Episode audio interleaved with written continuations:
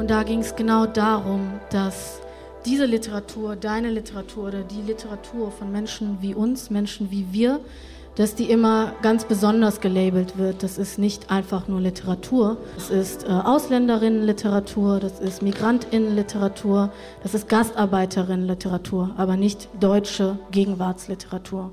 Akademie der Künste der Welt. Academy of the Arts of the World.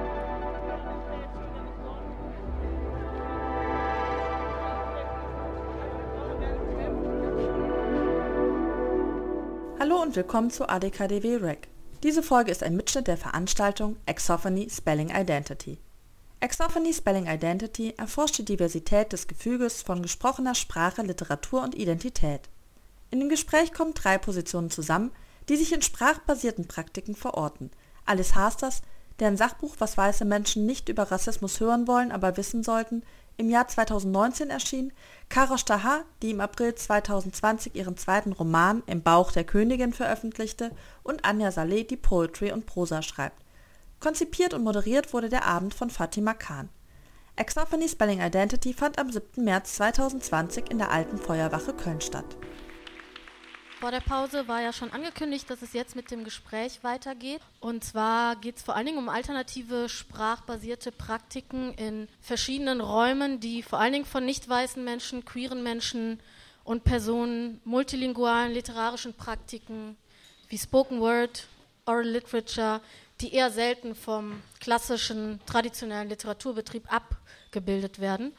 Und diese Ausgrenzung fällt gleichzeitig zusammen mit Mehrfachdiskriminierung, die an den Intersektionen von Identitätskategorien wie etwa Gender, Sexualität, Körper, Nationalität und Ethnizität entstehen. Und dafür habe ich drei Personen heute eingeladen. Ähm, es geht reihum durch zu meiner Linken Karo Staha.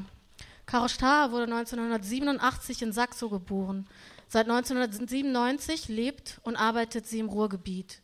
Sie hat an der Universität Duisburg-Essen sowie in Kansas, USA Anglistik und Geschichte auf Lehramt studiert.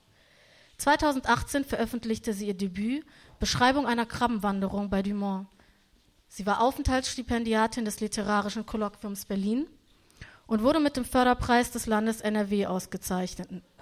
Des Weiteren erhielt sie das Werkstipendium der Kunststiftung NRW, das Werkstipendium des Deutschen Literaturfonds und das Rolf-Dieter-Brinkmann-Stipendium in Köln. Im April, ziemlich genau heute auf einen Tag, erscheint ihr zweiter Roman Im Bauch der Königin. Einmal kurz Applaus für Karosch, bitte.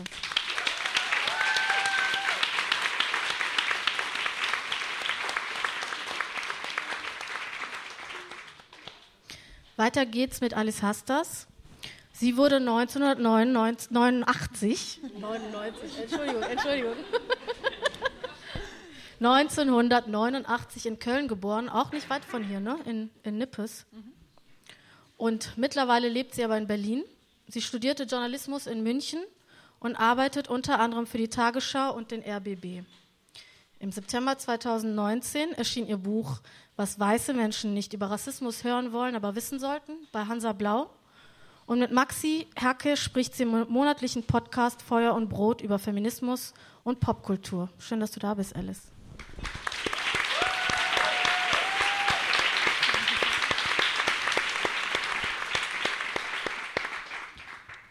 Und last but not least, Anja Saleh. Anja Saleh ist Gründerin von Tawi, einem Label, das aus dem Interesse am Zusammenspiel von Erinnerungskultur und Politik und deren Einfluss auf Zukunftsvisionen entstand. Ein Großteil der Recherche in handgemachten Schmuck übersetzt und Kunst sowie Geschichten von Menschen der Diaspora fusioniert. Sie ist neben ihrer hauptamtlichen Tätigkeit als Leitung eines Empowerment-Projekts für Jugendliche und junge Erwachsene in der politischen Bildungsarbeit und als unabhängige Referentin tätig und wurde zunächst online als Written Word Poetin aktiv.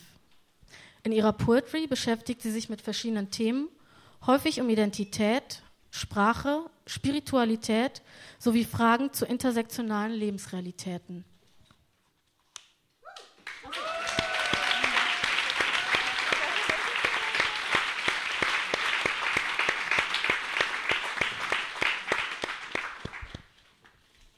Es soll heute um alternative Sprachpraktiken gehen.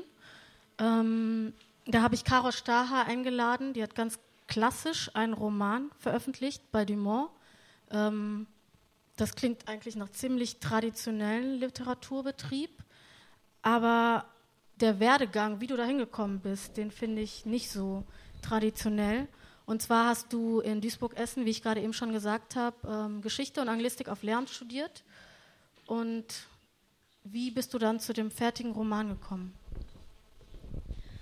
Ähm, also für mich stand immer fest, dass ich Schriftstellerin werde, aber Lehramt war quasi ein Kompromiss zwischen mir und meinen Eltern, dass ich erstmal was Anständiges studieren soll. Und es war für mich auch irgendwie klar, dass ich nicht kreatives Schreiben studieren werde, weil das ähm, als Arbeiterkind war mir das auch zu unsicher tatsächlich. Ähm, also habe ich auf Lehramt studiert und nebenbei immer geschrieben. Der Roman, der 2018 erschienen ist, ähm, ist 2012 als Kurzgeschichte gestartet. Und ähm, ich habe dann, als ich mein Studium beendet habe, zwischen dem Referendariat und dem Studium hatte ich äh, knapp sechs Monate Zeit und habe versucht, mich irgendwie zu informieren, wie man in diesen Literaturbetrieb reinkommt und habe ähm, eine Agentur gefunden äh, Literaturagenturen sind mittlerweile im äh, Literaturbetrieb äh, feste Insti Instanzen. Ähm, ohne sie ist es fast schon unmöglich, eigentlich äh, in einen Verlag reinzukommen, es sei denn, man ist schon irgendwie eine Person der Öffentlichkeit. Ähm, und äh, ich hatte, in dem Fall hatte ich einfach Glück, dass ich äh, entdeckt worden bin und dass ich eine tolle Agentin hatte, die ähm, an die Geschichte geglaubt hat. Und, ähm, aber dazu muss man natürlich sagen, dass 2018, ähm, ich würde nicht sagen, dass es irgendwie zu spät kam, aber 2016 gab es eine ganze Reihe von, äh, von ähm, Veröffentlichungen von ähm, Menschen mit äh, sogenanntem Migrationshintergrund. Ähm, das heißt, es gab vorher und auch vor ihnen natürlich gab es viele Autorinnen, äh, die veröffentlicht hatten und ähm, sie waren quasi auch Wegbereiter. Ich weiß nicht, wie das Buch angekommen wäre oder ob ich überhaupt einen Verlag gefunden hätte, wenn es diese Vorgängerinnen nicht gegeben hätte. Um, ähm, genau. Zum Beispiel Senturan Bharataraja. Senturan Bharataraja, äh, Rasha Hayat, äh, Sheda Basiar, äh, Pierre Yaravan, äh, 2017 Fatma Aydemir, ähm, mehr fallen mir gerade nicht ein. Also es ist, ich habe gerade äh, auch gesagt, es ist eine ganze Reihe, aber eigentlich, wenn man das so in Relation setzt, es ist auch eine kleine Gruppe. Und das ist eigentlich auch das Traurige, weil es, obwohl es eine kleine Gruppe ist, äh, stechen sie halt heraus. Und dann ähm, natürlich auch deswegen, weil sie ähm, gelabelt werden und weil sie mit einer bestimmten Brille gelesen werden. Ähm, genau. Ich habe auch einen kürzlich veröffentlichten Artikel über dich gerade gelesen, in der Choices war das. Äh, da war die Überschrift, ich werde immer noch als Migrantin gesehen. Und da ging es genau darum, dass diese Literatur, deine Literatur oder die Literatur von Menschen wie uns, Menschen wie wir, dass die immer ganz besonders gelabelt wird. Das ist nicht einfach nur Literatur, das ist äh, Ausländerinnenliteratur, das ist Migrantinnenliteratur, das ist Gastarbeiterinnenliteratur, aber nicht deutsche Gegenwartsliteratur. Genau, ähm, also was, was dieser Artikel bzw. dieses Interview gemacht hat, war, die Headline war in, ähm, in Anführungsstrichen, ich werde immer noch als Migrantin gesehen, aber der Nachsatz war nämlich wichtiger und darum ging es, dass ich eben nicht als deutschsprachige Schriftstellerin gesehen werde, sondern als Migrantin, die zufällig einen Roman geschrieben hat. Aber das, das ich ern, mich ernsthaft irgendwie mit dem Schreiben, mit der Literatur und äh, mit Sprache beschäftige, das wird nicht gesehen, weil in, in dem Zusammenhang, in diesem Literaturbetrieb, mein Aussehen und auch für das Publikum mein Aussehen äh, viel wichtiger ist, mein Hintergrund viel wichtiger ist als eigentlich die Auseinandersetzung mit ähm, einem Thema oder mit Figuren oder mit der Literatur an sich. Ja, so hast du auch erzählt, dass du das Gefühl hast, dass die wahren Themen deines Buches Beschreibung einer Kramwanderung gar nicht gesehen werden, weil die Identitätskategorien immer so stark im Vordergrund stehen, dass man sich darüber hinaus gar nicht mit anderen Themen beschäftigen kann. Ähm ja, ähm, und es, das Problem ist auch nicht nur, dass die Themen, über die ich eigentlich schreiben, beziehungsweise über die ich auch schreibe, äh, gelesen werden, sondern es wird auch immer ähm, in Zusammenhang mit den tagesaktuellen ähm, ja, Geschehnissen gesehen. Zum Beispiel erinnere ich mich, dass vor ungefähr einem Jahr oder nee 2018 war das, dass äh, Seehofer gesagt hatte, der Islam gehört nicht zu Deutschland. Und in einem Radio, äh, in einer Radiorezension hieß es dann, ja und welche Antworten liefert dieser Roman? Und in dem Roman geht es nicht um den Islam, aber es wird trotzdem so gelesen, welche Antworten liefert uns jetzt diese Autorin, die ja ich werde muslimisch gelesen, also muss ich ja auch was zu diesem Thema äh, gesagt haben. Und aber auch die Erwartungshaltung, dass ich dazu was sagen muss, weil irgendein Politiker gerade irgendwie meint, irgendeine Aussage zu machen und dass ich irgendwie auf Interviews darauf antworten muss oder als äh, fast schon ich sage das irgendwie mit meiner Lektorin, weil wir, weil sie öfter irgendwie äh, Lesungen mit mir erlebt hat, dass sie sagt, ja, du bist irgendwie wie so eine Integrationsbeauftragte, weil ich immer wieder irgendwie gefragt werde, ja, und was können wir jetzt machen mit der Integration? Wie ist das Problem zu lösen? Und ich denke mir, ich bin Schriftstellerin.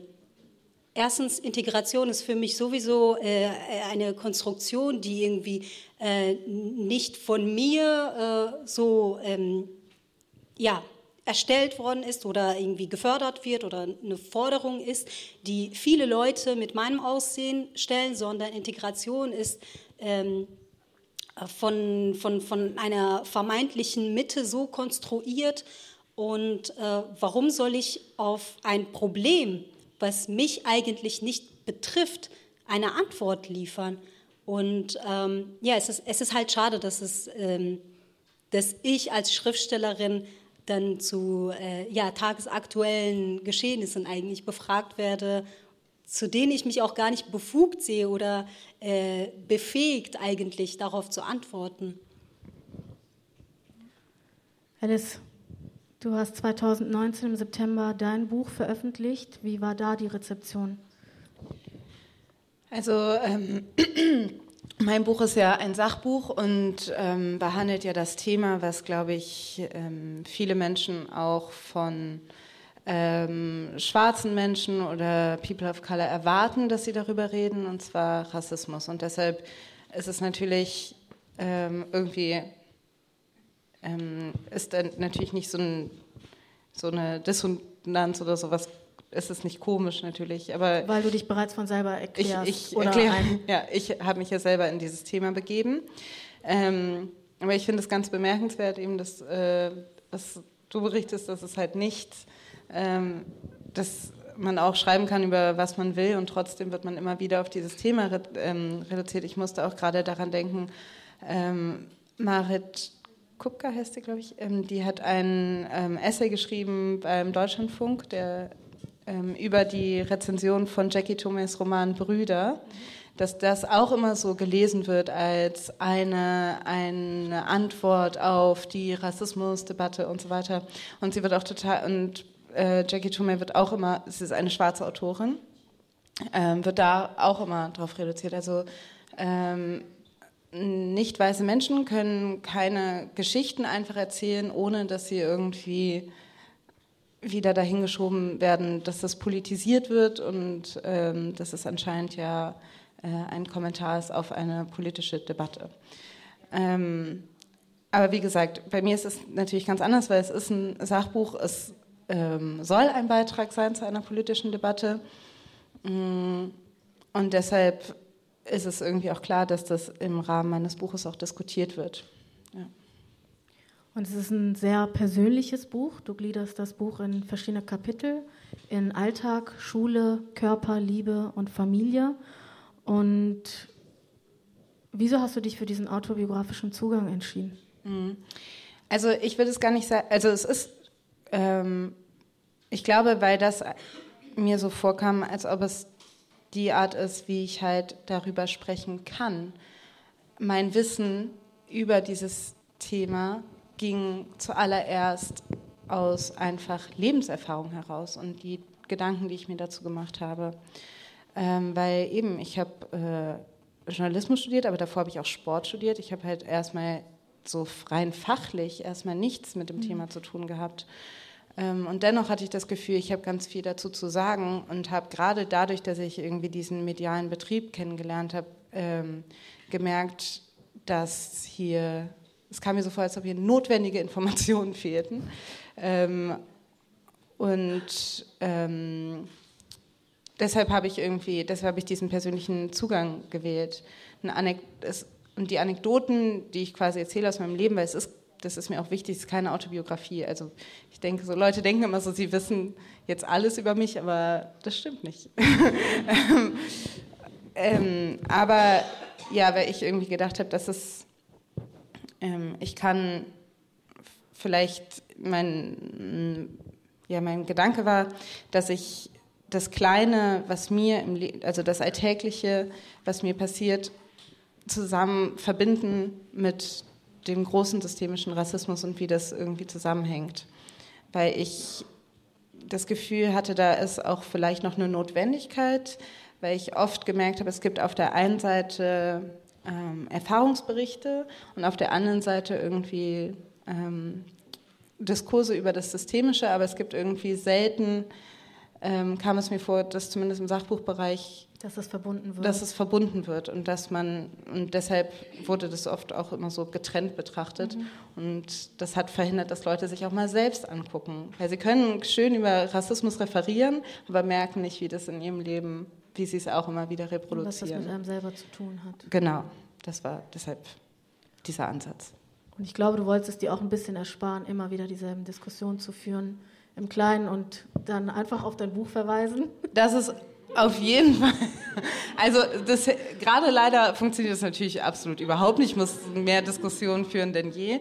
Aber ähm, natürlich ist es auch mein Ziel, nicht nur für mich, sondern auch für andere Leute, dass äh, weil es ist natürlich was ganz anderes, wenn ich irgendwie im professionellen Rahmen darüber spreche und mich aktiv dafür entscheide, ähm, das alles zu erklären oder mir irgendwelchen, mich irgendwelchen Fragen zu stellen. Das heißt aber nicht, dass ich das im Alltag genauso mache. Also wenn mich jetzt jemand auf einer Party irgendwie anredet und sagt, erklär mir doch nochmal, warum das und das jetzt so und so ist, dann würde ich das auch verweigern. Aber ja, meine Hoffnung ist natürlich, dass diese sehr belastenden Gespräche, die auch ähm, äh, Menschen, die von Rassismus betroffen sind, immer wieder führen müssen, mhm. dass die weniger werden. Das ist hoffentlich der Effekt des Buches, ja. Und ich kenne das aber auch, dass man, gerade wenn man so einen persönlichen Zugang hat zu solchen Themen, mein Erfahrungsschatz besteht auch darin, dass ich aus eigenen Erfahrungen schöpfe und aus dieser Notwendigkeit heraus auch als eine Form Überlebensstrategie, ehrlich gesagt, mich mit diesen Themen beschäftige, weil ich nicht das machen kann, was ich eigentlich machen möchte. Deshalb mhm. muss ich mich erstmal mit diesen Barrieren beschäftigen um dann äh, die zu verstehen und analysieren zu können, um dann den Weg zu finden zu den Dingen, die ich eigentlich machen will. Ja, ich, also ich finde, ähm, was, also im Internet, im Netz gibt es natürlich sehr viele Leute, die dieses Buch nicht so gut finden und ähm, mir quasi Rassismus unterstellen, weil ich irgendwie pauschalisieren würde und irgendwie, ja, also aber was anderes, was auch immer wieder gesagt wird, ist, dass dieses Ja, sie kann sonst nichts und deshalb muss sie dieses ganze Rassismus-Ding erfinden, damit äh, sie irgendwie sich wichtig machen kann.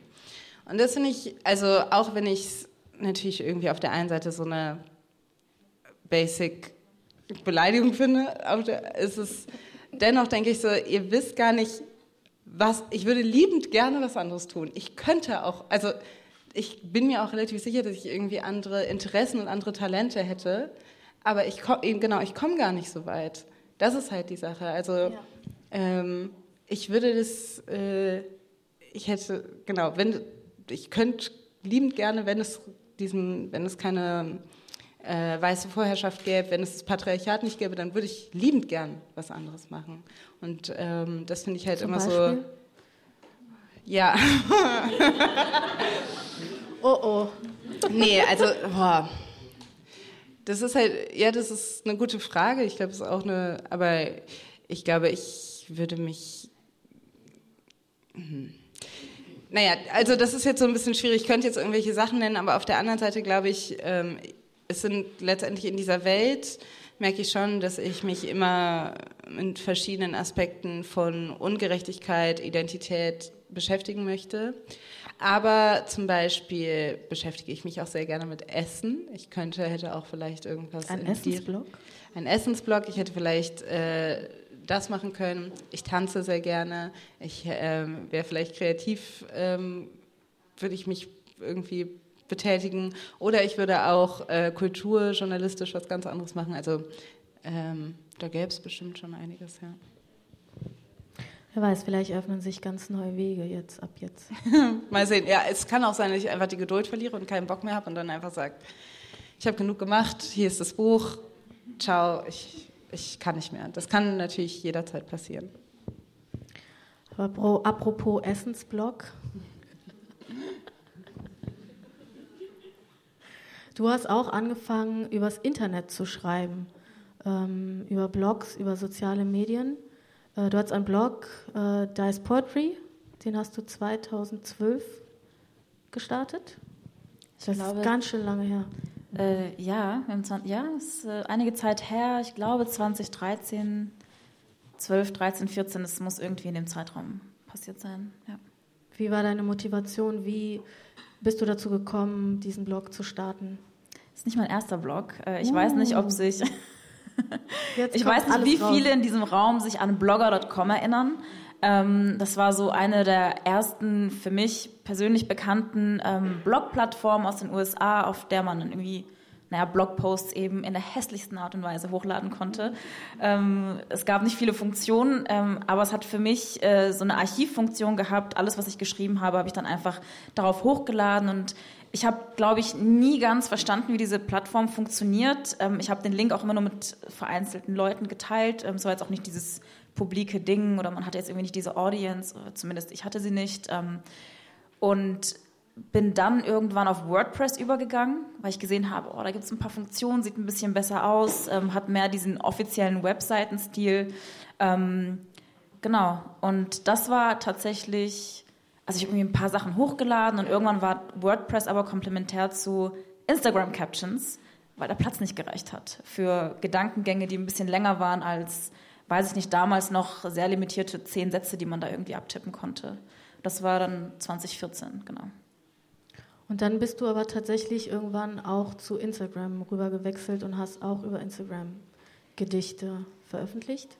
Genau, ich habe äh, irgendwann angefangen, nur noch über Instagram zu teilen. Es war ein einfacheres Format, ein bisschen ähm, zugänglicher. Ich habe äh, irgendwie ganz schnell eine Community gefunden, äh, wie wir das äh, heute so nennen. Ähm, Menschen, mit denen ich mich darüber austauschen konnte, Menschen, die selber geschrieben haben. Ähm, genau. Also für mich war Instagram auch mindblowing, muss ich sagen. Also am Anfang, als ich das entdeckt habe, und ich habe es sehr, sehr spät entdeckt, ähm, war ich sehr, sehr skeptisch und fand das sehr seltsam. Hatte so die Vorstellung davon, dass da nur Menschen Selfies posten und Bilder von Avocado-Toast. Und ja, das tun sie auch. Das tun sie auch. Aber ähm, ich hatte dadurch Zugang zu Menschen, die sonst nicht im Mainstream-Media abgebildet werden. Künstlerin, Aktivistin, Menschen wie ich. Und das Gefühl, was du gerade gesagt hast, auch in Anführungsstrichen Community, dieses Gefühl hatte ich auch, weil es einen auf eine gewisse Art und Weise empowered hat. Man konnte sich selber einen Kanal zusammenstellen an Menschen und an Dingen und an Praktiken und sich das anschauen. Und das hat was mit einem gemacht. Also es hat jedenfalls was mit mir gemacht. Und äh, deshalb kann ich das gut nachvollziehen, dass du das benutzt hast. Aber ähm, es ist auch interessant, weil es eigentlich ein Bildmedium ist. Also Und du hast es aber für Texte benutzt. Ja, also ich habe ich hab das gemischt natürlich. Ähm, und inzwischen mache ich das tatsächlich auch so, dass ich Texte nicht mehr als, als Bild hochlade, sondern einfach dann irgendwie drunter schreibe. Ähm, hat aber viel mit dem Algorithmus zu tun, muss ich zugeben. Ähm, Leute klicken nicht auf Texte. Der Algorithmus, ich schon über den Algorithmus geredet. Ja, ähm, es ist halt eine alternative Realität, die man sich schafft und die man sich so ein bisschen zusammenbauen kann ähm, und auf der man Zugänge hat, die man im echten Leben vielleicht nicht hat. Du hast äh, eben auch in deiner Eingangsrede, also in der Begrüßung genannt, dass ähm, Menschen wie wir und die Menschen, die von diesem wir jetzt angesprochen sind, wissen ja auch, wer sie sind, ähm, aus bestimmten Räumen ausgegrenzt werden, ausgeschlossen werden, keinen Zugang haben ähm, oder eben wirklich, es wird deutlich gemacht, dass wir nicht willkommen sind.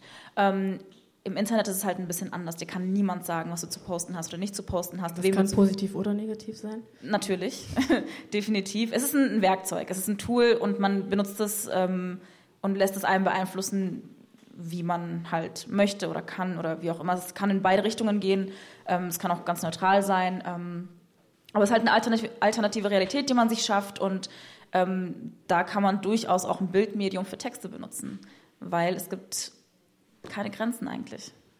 Also Instagram als alternative Sprachpraxis auch. Ja, ja, doch. Warum nicht? Habe ich so nicht gedacht, also genauso artikuliert, aber ja, doch. Und ohne Instagram würde ich euch, glaube ich, auch so in der Form gar nicht kennen oder eingeladen haben heute tatsächlich auch. Also ähm, ich habe alle drei Personen über Instagram hauptsächlich äh, verfolgt. Alice und ich kennen uns tatsächlich Danke, schon ein bisschen länger. Äh, ja, wir waren stimmt. auf derselben Schule. Äh, das ist in einem anderen Leben gewesen. und Alice war eine Stufe unter mir, deshalb haben wir nicht so viel ausgetauscht, weil Nein, da gab es ganz klare. Unreachable. Es ging, es war, es war einfach. Sie war in der 13 und ich war in der 12. ja, das war noch was damals. Ne? Ja. Ist schon lange her. Und auf dieser Schule, auf dem Humboldt-Gymnasium hier in Köln übrigens, ähm, hast du auch Maxi Hecke kennengelernt? Äh, nee, den habe ich auf dem Hansa-Gymnasium ah, kennengelernt, okay. ähm, weil wir auf dem Hansa-Gymnasium waren, auch hier ganz in der Nähe. Ähm, und dann sind wir beide aber gewechselt in der Oberstufe. Und ich habe ja eben auch schon erzählt bei der Einführung von Alice, dass die beiden zusammen den monatlichen Podcast Feuer und Brot machen über Politik und Popkultur, über Feminismus und ihr macht den seit 2016. Richtig, ja. Ist auch schon eine ganz schön lange Zeit. Also das Gefühl, in letzter Zeit sprießen die Podcasts wie die Pilze aus dem Boden, aber 2016 ist. Da war es noch, also ich es ist vielleicht, also natürlich nochmal ganz anders, aber du hast ja auch angefangen zu bloggen in einer Zeit, wo es irgendwie, wo man noch das Gefühl hatte, das Internet ist noch ein bisschen so ein leererer Raum, da ist noch nicht so voll, ist noch viel Platz und auch die Art von Aufmerksamkeit, also ist noch eine ganz andere. Und mit Podcasts war es zu der Zeit auf jeden Fall auch so, dass ähm, irgendwie, dass man gedacht hat, da ist eh noch, das war noch gar nicht so professionalisiert. Mittlerweile haben ja auch alle großen Medienhäuser irgendwelche Podcasts. Ähm, das war da noch überhaupt nicht so. Also und vor allen Dingen nicht zu dem Thema, oder? Nee, also mir kam gerade die deutsche Podcast-Landschaft. Es gab den Lila Podcast, das war ähm, ein Podcast, den gibt es auch immer noch. Ähm, das war so der feministische Podcast. Aber es gab, mh, mm, es gab sonst so welche, die aus, mh, mm, aus unserer Generation kommen und auch die, also unsere Themen waren dann nochmal so ein bisschen anders. Also wir haben in der ersten Folge über, über ähm, das Beyoncé-Album ge also ich glaube, es war noch Beyoncé, es war nicht Lemonade, genau, das kam ja später raus. Ja. Ja. Ähm, genau, also darüber haben wir gesprochen. Wir haben ähm, auch gar nicht am Anfang gedacht, okay, wir machen jetzt einen feministischen Podcast, sondern wir machen einfach das, was uns beschäftigt und haben irgendwie immer mehr gemerkt, all diese Themen haben etwas mit Feminismus oder ja, mit unserer ja, mit dem zu tun, was uns beschäftigt. Und das ist irgendwo eine feministische Perspektive. Hm. Mussten also quasi auch erstmal so ein bisschen in das reinwachsen, wie wir es jetzt benennen. Aber es war eigentlich eher intuitiv. Und vor allen Dingen haben wir gedacht, okay, was gibt es? Es gibt irgendwie Jan Böhmermann und Olli Schulz und dann gibt es noch irgendwie, keine Ahnung, wie die alle heißen, Max und Lukas oder keine Ahnung. Die, die hat irgendwas. Johannes vielleicht. Johannes, keine Ahnung. Die hat irgendwie sich, die halt mit so einer Selbstverständlichkeit sich hinsetzen und einfach reden, ungeschnitten einfach drauf loslabern und sich mega witzig vorkommen und anscheinend auch viele Leute haben, die das auch so finden und dann dachte man schon so ein bisschen, ja das, also das können wir auch. Das, geht, also das, das kriegt ihr auch hin. Das kriegen wir auch hin und ähm, ähm, genau, und dann haben wir, wir haben einfach so richtig basic angefangen. Wir haben beide unsere iPhones genommen, wir haben nicht in der gleichen Stadt gewohnt, haben geskypt und dabei unsere Gespräche aufgenommen. Und dann habe ich die Spuren zusammengelegt, fertig war der Podcast. okay, und das ist genau das, worüber ich sprechen will, weil das ist ein Weg, wo man super basic von zu Hause aus ähm, im Prinzip sich selber eine Stimme verschaffen kann. Und ja. Also genau, ich weiß noch, ich sage in der zweiten Folge so, wow, unsere erste Folge hat 120 Klicks oder so. Es war so halt so voll, ich fand es voll krass. 2016, hallo? Ja, das war 2016. Ich dachte einfach so krass, irgendjemand hört das. Ich dachte halt so zehn Leute werden es vielleicht hören. Mittlerweile sind es äh, sehr viel mehr Leute, die uns hören. Ähm, aber die, also ich habe, ich fand es eh super erstaunlich, dass uns jemand überhaupt zuhört. Also und dann fängt man aber natürlich, je mehr einem das bewusst wird, desto mehr fängt man auch ein bisschen anders. Also spricht man dann auch anders, mhm. weil man irgendwie das Gefühl hat, man hat eine größere, vielleicht, man ist nicht so frei, aber das auch gar nicht, ich finde das gar nicht so schlimm, man denkt halt mehr darüber nach, was man, was man so in die Welt sendet und mhm. wer einen vielleicht auch alles hören kann. Das vergisst man nämlich manchmal so, dass das Internet wirklich ähm, ja zugänglich für alle ist. Und das, aber es hat uns auch ähm, dazu gebracht, uns selbst mehr zu reflektieren und, und auch unsere Position zu reflektieren und ähm, uns zu navigieren zwischen eine, aus welcher Perspektive können wir sprechen und eine, also wen sprechen wir an und so weiter. Also das war für mich auf jeden Fall keine ähm, nur beklemmende Erfahrung zu denken, okay, man hat jetzt irgendwie Aufmerksamkeit und man hat viele Leute, die einem zuhören und deshalb kommt da auch eine gewisse Veränderung, äh, geht da auch eine gewisse Veränderung mit der Sprache einher. Mhm. Und ich, ich kenne das auch, dass man am Anfang einfach irgendwie macht und dann erst so die Verantwortung merkt, die damit einhergeht, sobald man dann irgendwie Feedback bekommt von Menschen aus der Community, die einem irgendwie spiegeln, dass das was mit jemandem gemacht hat, dass es einen irgendwie bewegt hat. Und das gibt einem dann wahrscheinlich auch die Befugnis, so gesehen, da auch wieder weiterzumachen, oder? Ähm, ja, also wenn man merkt, okay, da ist anscheinend ein Bedarf oder was heißt ein Bedarf? Ich meine, ich glaube, vielleicht würden Maxi und ich diesen Podcast auch machen, wenn uns einfach keiner zuhören würde, weil wir einfach Bock drauf haben. Also das, ähm, das glaube ich auch, dass ich das jetzt nicht nur mache, weil ich weiß, da hören Leute zu. Mhm. Aber ähm, klar, dass man irgendwie denkt, das, das finde ich immer noch unglaublich, dass man Feedback bekommt von Leuten, die einen nicht kennen. Auch wir waren irgendwie, wenn wir Live-Events machen, dass da Leute hinkommen, die wir noch nie gesehen haben, dass man denkt, okay, hä? Ähm, und das ist natürlich sehr motivierend. Aber auch, da merkt man auch, das finde ich total wichtig, dieses Verschieben von Aufmerksamkeit. Also eben die Welt besteht halt nicht nur aus ähm, den Menschen, die eben in, sag ich mal, im Mainstream sind, die irgendwie vielleicht die Stadien füllen oder die Hallen füllen. Gibt, es gibt noch ganz viele andere und die brauchen auch irgendwie einen Raum, die brauchen auch ähm, Räume, wo man sich selber diskutieren kann und selber verhandeln kann. Ähm, und dann bin ich natürlich irgendwie froh, wenn ich was dazu beitragen kann. Ja. Raum ist auch ein gutes Stichwort für meine nächste Frage, die ich an dich habe, Karosch, weil du in dem Essay, der hinter deinem Buch Beschreibung einer Krabbenwanderung angehängt ist, ähm, da sagst du, äh, wir brauchen neue Zungen, um anders über diese Orte zu sprechen. Kannst du das ein bisschen erklären? Ja, ähm, also der Begriff Raum bzw. das Konzept davon äh, war zum Beispiel einer meiner Anliegen, irgendwie darüber zu sprechen, dass äh, bestimmte Menschen sich in äh, bestimmten Ortschaften nur aufhalten können. Und ähm, also ich rede jetzt zum Beispiel von sogenannten Migrantenvierteln.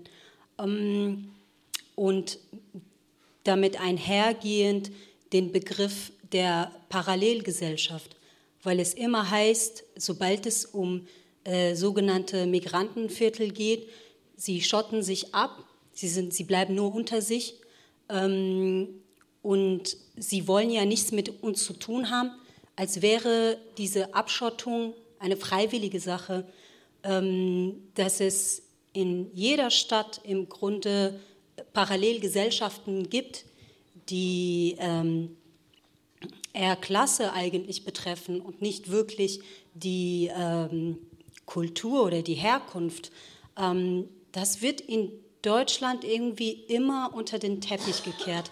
Natürlich viel mehr, weil gerade in der Literaturlandschaft äh, einfach äh, so eine weiße bürgerliche Mitte oder sogar großbürgerliche Mitte sich irgendwie zusammenfindet und sie glauben irgendwie ähm, die Mitte zu sein und, und alles andere, was sich quasi von ihnen aus gesehen am Rand bewegt, ist eine Parallelgesellschaft. Und ich versuche halt in meinem Roman ähm, ein Migrantenviertel ähm, zu beschreiben und die, die Akteure, die sich darin befinden, ähm, ja, zu Hauptfiguren zu machen. Sie sind nicht irgendwelche Nebenfiguren, um dann die eigentliche Hauptfigur relevant zu machen oder um ihr irgendwie eine ähm, andere Dimension zu geben, sondern nein, diese Menschen sind die Hauptakteure und um ihnen geht es. Und ähm, was dann aber beim Publikum ähm, die solche Fragen provoziert wie, wo bleiben da eigentlich die Deutschen? Oder das, das ist ja merkwürdig, wo, ne? Also es sind äh, meistens, äh, also für mich ist es sehr entlarvend, weil das bedeutet, dass diese Menschen keine Deutsche sind. Oder zumindest, dass das irgendwie dass das so merkwürdig ist, dass sich das gar nicht irgendwie in Deutschland abspielen könnte, sondern irgendwo in, in so einem, ja, irgendwie traditionellen, äh, fast schon primitiven ähm, Ort, ähm, wo halt eben die Leute aufeinander hocken, einander kontrollieren und überwachen und eigentlich äh, wollen sie mit Deutschland nichts zu tun haben. Stimmt ja auch, aber ähm, das Gleiche gilt für viele andere Viertel auch und viele andere Gesellschaften auch. Ähm, aber ja, es, es, es geht um diesen Ort, nämlich um ein Hochhaus.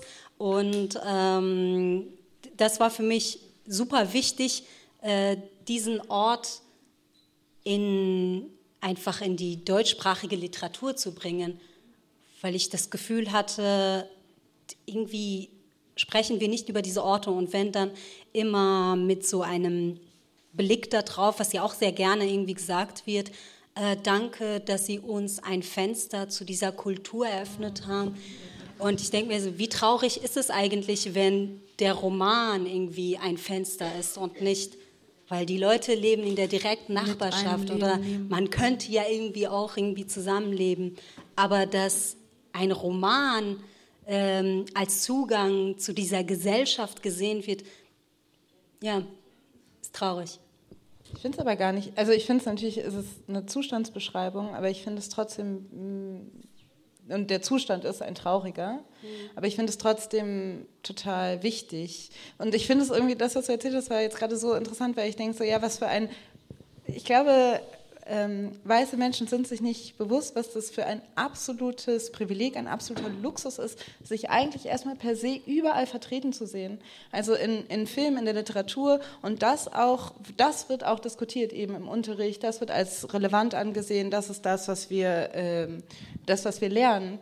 Und keine Ahnung, wie viel ich über bestimmte Aspekte von weißen Männern wüsste, wenn ich nicht permanent dazu angehalten wäre, deren Bücher zu lesen und deren Filme zu schauen. Also das ist ja einfach, das ist ähm, so ein ähm, Privileg, was gerade, was vor allen Dingen weiße Männer haben, weiße Cis-Männer haben, dass sie halt, ähm, dass wir alle über ihre Geschichten und ihre Perspektiven so gut Bescheid wissen, weil wir es quasi lesen, gelesen haben, gesehen haben, ähm, in der Zeitung jedes, also so deren Blick ist einfach so allgegenwärtig, so sehr, dass er ähm, quasi gar nicht mehr wahrgenommen wird als ein bestimmter Blick.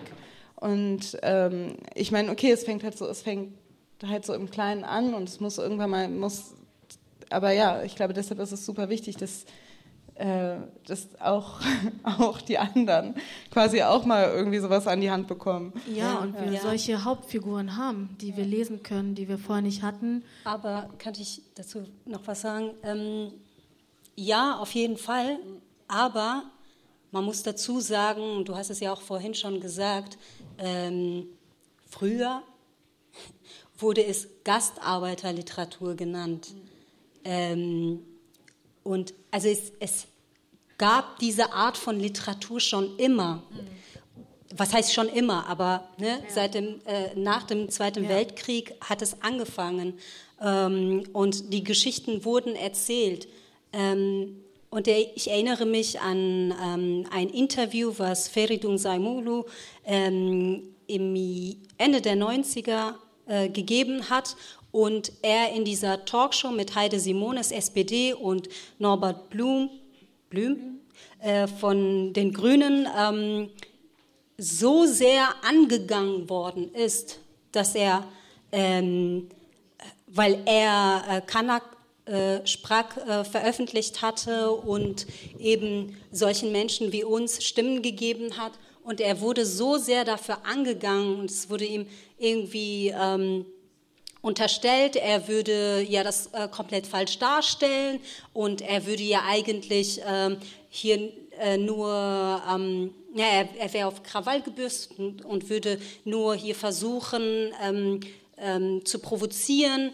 Er wurde als Schnapsnase bezeichnet, er wurde ähm, immer wieder auch von der Moderatorin und dem Moderator als Türke der, keine Ahnung, der wievielten Generation gesehen. Mhm. Und obwohl er sie immer wieder darauf hingewiesen hat, haben sie nicht eingesehen, äh, ihr Verhalten und ihre Sprechweise darüber zu äh, verändern. Und es sind seitdem eigentlich immer wieder neue Begriffe äh, für uns erfunden worden, um uns zu beschreiben ne, Gastarbeiter oder Türke in der keine Ahnung wievielten ja. Generation, Migrant mit Migrationshintergrund, ähm, immer wieder Begriffe, die uns vermeintlich beschreiben, aber eigentlich immer eine Markierung darstellen, um uns zu sagen, ja, ihr gehört nicht hierhin. Irgendwie müssen wir euch bezeichnen. Ihr seid eben nicht ähm, ja, das, ist, das sind eigentlich politische Kategorien, aber man versucht sie so sehr ins Private zu zerren, äh, dass wir eigentlich jetzt gar nicht so wirklich Begriffe dafür haben, um das zu beschreiben, weil es eben konstruiert ist. Und das finde ich ist immer dieses Spannungsfeld zwischen einerseits pejorative Begriffe, die es gibt, ähm, die man immer wieder in verschiedenen Kontexten, natürlich verschiedenen Abstufungen auch hört und gleichzeitig aber auch ähm, so eine Sprachlosigkeit im Deutschen vor allen Dingen, finde ich, ähm, weil viele der Begriffe, die wir nutzen, um uns selber zu beschreiben, ähm, um uns selber zu ermächtigen auch und uns diese Begriffe wieder anzueignen, die kommen oft aus dem englischsprachigen Raum. Und im Deutschen haben wir keine Entsprechung dafür. Wir haben keine richtige Entsprechung für POC, Person of Color äh, oder für BPOC, ähm, Black Indigenous Person of Color. Und dann muss man sich immer behelfen mit dieser Brücke aus dem Englischen.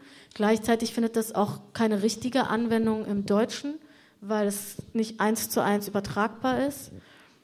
Aber ich habe das Gefühl, dass Englisch auch eine wichtige Sprache ist, gerade für Menschen, für uns, ähm, die oft ein Zugang ist, sich nochmal auf eine andere Art und Weise diese Sprache anzueignen, damit umzugehen. Du, Anja, zum Beispiel, deine Gedichte sind eigentlich fast ausschließlich auf Englisch, oder? Ja, ähm, ich habe auf Englisch angefangen zu schreiben, habe zwischendurch eine Phase gehabt, in der ich auch Deutsch geschrieben habe und bin jetzt tatsächlich einfach beim Englischen geblieben. Ich schreibe nur noch auf Englisch. Ja. Gar nicht auf Deutsch? Wenn ich auf Deutsch schreibe, sind das immer sehr wütende Texte, sehr negative Texte und ich glaube, dass es nicht, also Schreiben ist für mich ein Ort der Heilung. Ähm, Schreiben, ist ein, äh, Schreiben ist für mich äh, nicht nur meine Heilung, sondern auch etwas, was ich an bestimmte Communities geben möchte, was ich teilen möchte. Das sind Schmerzen, die nicht, nur ich spüre. Ähm, ich will Dinge darin verarbeiten auf eine Art und Weise, die ich, zu der ich keinen Zugang habe im Deutschen. Ähm, weil die Sprache für mich mit so viel Ausgrenzung und so viel Wut tatsächlich und Schmerz verbunden ist. Ähm, einfach durch, durch äh, Erfahrungen und Realitäten, und Englisch war ein, ein sehr schöner Ausweg. Also Repräsentation, als ich jünger war, stand immer, also fand immer nur in englischsprachigen Medien, Filmen, Serien, Musik statt. Ähm, ich fand mich kaum repräsentiert ähm, in, in, deutschsprachigen Medien, in deutscher Musik, ähm, deutscher Literatur. Und ich würde, ja, ich glaube, Englisch ist einfach ein, ich, ich weiß, ich finde Begriff ein bisschen problematisch, aber ich würde ihn jetzt trotzdem mal benutzen. Das ist so eine Art sprachliches Exil, ähm, in das ich mich begebe, ähm, um das zu erreichen, was ich erreichen möchte, ohne diese ganze negative Behaftung oder ohne diese, dieses Traumatische, was man irgendwie dann aus Lebenserfahrungen mitzieht ins Geschriebene.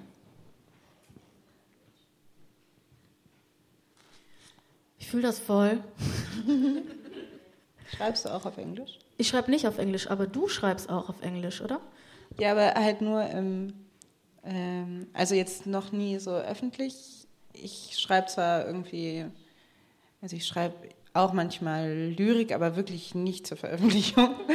ähm, ich schreibe, ich merke auch so ganz viele private Sachen, Gedanken, auch so Konzepte schreibe ich ähm, erstmal auf Englisch, weil ich auch merke, weil ich mich natürlich auch sehr viel mit so ähm, Fragen ähm, Identität und Rassismus und so ähm, auseinandersetze und da jetzt auch sehr viel äh, kursiert in meinem Kopf. Ähm, und ich merke, das geht viel besser auf Englisch. Aber generell muss ich ähm, sagen, dass ich dass mein Verhältnis zu Englisch ähm, auch ein vielschichtiges ist. Das ist auch eine Sprache, mit der du aufgewachsen bist, oder? Genau, weil ähm, meine Mutter kommt aus den USA, das heißt, ich bin zweisprachig aufgewachsen. Ich habe mit meiner Oma, die auch hier in ähm, Deutschland gelebt hat, äh, auch nur Englisch, sie konnte kein Deutsch. Ähm, das heißt, Englisch war quasi, in der Hinsicht habe ich auch immer gesagt, Englisch ist meine Muttersprache, weil es ja von meiner Mutter kam. Mhm. Äh, wahrscheinlich würde man eigentlich so im übertragenen Sinne sagen, es wäre ist Deutsch meine Muttersprache, weil ja, dann funktioniert das so nicht. Aber als ich dann in die Schule kam, wurde mein Englisch quasi so kritisiert, weil es amerikanisches Englisch war. Und dann wurde es irgendwie, dann hieß es so, man soll aber britisches Englisch sprechen. Das heißt, ich weiß auch nicht, wie viel das, ähm, also mein erster Englischlehrer hat auf jeden Fall sehr was gegen, vielleicht auch gegen die Tatsache, dass ich schon Englisch konnte. Vielleicht war es auch im Nachhinein rassistisch. Wahrscheinlich auch besser als er.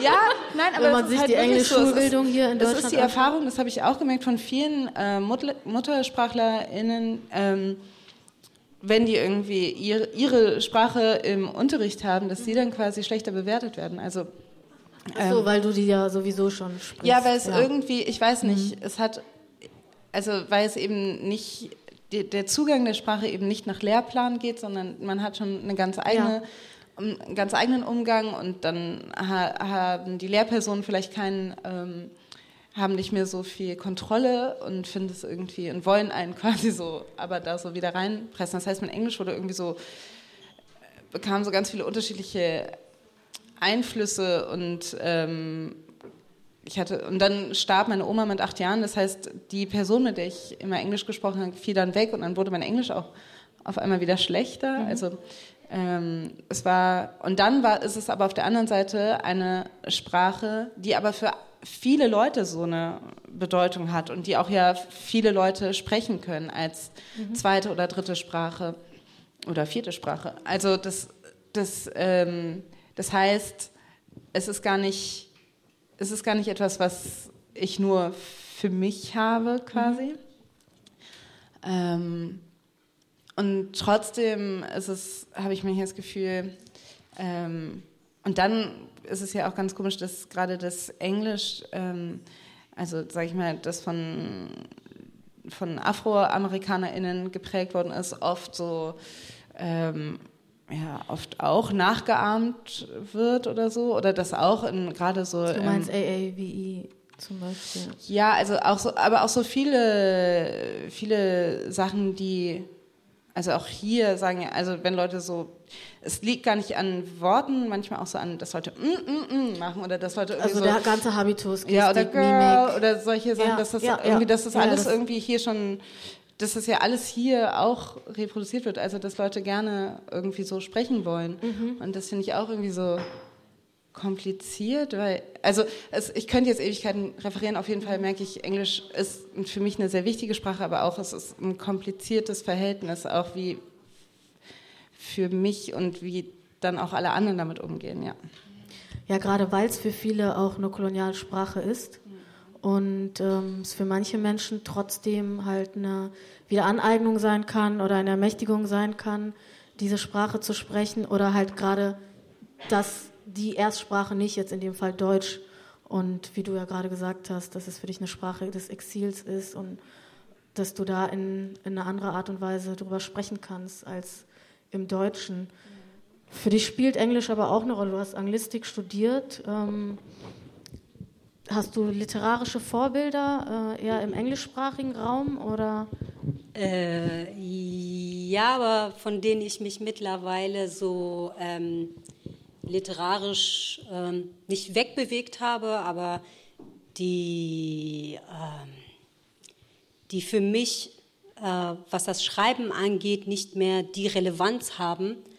Äh, sie waren für mich vorher wichtig, Toni Morrison, Sadie Smith, Sandra Cisneros, um einfach nur das Gefühl zu haben, okay, ähm, sowas wie, wie eine Berechtigung, auch schreiben zu dürfen. Mhm. Und das war am Anfang ganz, ganz, ganz wichtig für mich. Und äh, sie waren auch mitunter einer der Gründe, warum ich äh, genau Englisch studiert habe, ähm, englische Literaturwissenschaft und nicht Deutsche, aber auch weil ich einfach nur Angst vor dem Deutschen hatte. Ähm, ich habe dann lieber Englisch studiert, weil mir da die Literatur eher äh, zugesagt hat. Ähm, genau die vielleicht auch viel selbstständiger ähm, im Mainstream oder in der Literatur verankert wird. Sadie Smith, die schwarze britische Schriftstellerin äh, mit dem Debüt White Teeth, ähm, Zähne zeigen. Oder Toni Morrison, die kürzlich verstorben ist, auch eine schwarze US-amerikanische Schriftstellerin, die den Nobelpreis für Literatur bekommen hat, ähm, die auch gesagt hat, if there's a book that you want to read but it hasn't been written yet, then you must write it. Und Sandra Cisneros, die du noch genannt hast, die äh, mexikanisch-amerikanische Autorin, die sich der Chicana-Literatur zuordnet, ähm, die ihr Debüt geschrieben hat, The House on Mango Street, das Haus in der Mangostraße. Ähm, ich meine aber auch, mich zu erinnern, dass du mal Gabriel García Márquez als äh, Vorbild genannt hattest. Äh, der kolumbianische Nobelpreisträger, der relativ bekannt ist für ähm, Cien Años de Soledad, 100 Jahre Einsamkeit, ähm, der wird ja vor allem dem magischen Realismus zugeordnet. Und das ist eine Erzähltradition, die ich ganz interessant finde. Ähm, es gibt den guatemaltekischen Autor ähm, Miguel Ángel Asturias, der äh, das Buch Hombres de Maíz geschrieben hat, der Maismensch. Der gilt damit als Begründer des magischen Realismus im Jahr 1949. Und darin werden vor allen Dingen indigene Mythen, äh, vor allen Dingen der Maya, äh, mit der Wirklichkeit, Kultur, Geschichte Lateinamerikas verbunden. Immer aus der Geschichte der indigenen Bevölkerung, also von unten. Und der magische Realismus verbindet da zwei Elemente, die so in klassischen westlichen Industrienationen eigentlich als unvereinbar gelten, als binär, so wie vieles äh, in, diesen, in dieser Tradition. Ähm, aber in dieser Erzähltradition des magischen Realismus verschmelzen diese Konzepte zusammen und ähm, der Gedanke ist, dass die beiden koexistieren können und nicht zwangsweise im Konflikt stehen. Ja. Ähm, das war für mich deswegen auch interessant, klar, als literarisches Vorbild Marquez, aber es war auch für mich deswegen interessant, ähm, weil in der kurdischen Community, zumindest in meiner kurdischen Community, ähm, der Aberglaube, der da ist, ähm, ganz stark ist und mit vielen, ähm, ja, mit der Realität äh, ganz eng verknüpft ist. Äh, und der Aberglaube immer versucht wird, irgendwie ganz logisch zu erklären. Ähm, und für mich stand fest, dass das ein, ein, ein essentieller Part äh, des Romans eigentlich sein muss, dass dieser Aberglaube ähm, da ähm, Eingang findet und äh, für die Figuren genauso wichtig ist und relevant ist wie, wie, wie die Realität, die irgendwie stattfindet. Und dass, dass es im Grunde dann zwei Realitäten gibt oder nicht zwei Realitäten, aber eine Realität, die irgendwie, wo ähm, auch magische Elemente äh, stattfinden dürfen, ohne dass man sie eben erklärt, sondern ähm, einfach, weil das die Perspektive der Figur auf die Welt ist. Du trägst gerade auch ein Nazar-Amulett. Ja. Vor dem bösen Blick. ähm, jetzt hast du mich gerade rausgebracht. Lass mich kurz überlegen, was ich sagen wollte. Mhm.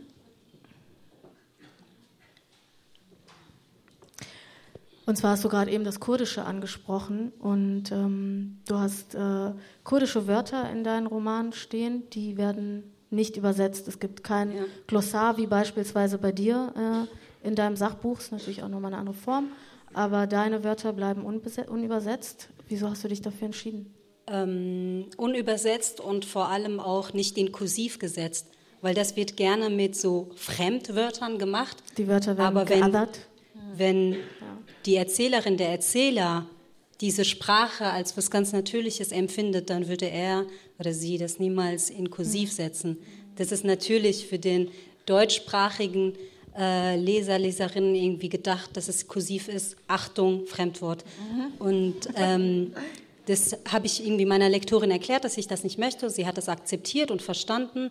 Und ähm, aber so englische Wörter werden dann in Kursiv gesetzt, weil das halt eben die Fremdsprache ist. Okay. Und ähm, genau bei dem ersten Roman kamen eher, also da kam eher das Essen drin vor, das irgendwie so keine deutsche Übersetzung hat und für mich klar war, ich muss da irgendwie kurdische Wörter benutzen.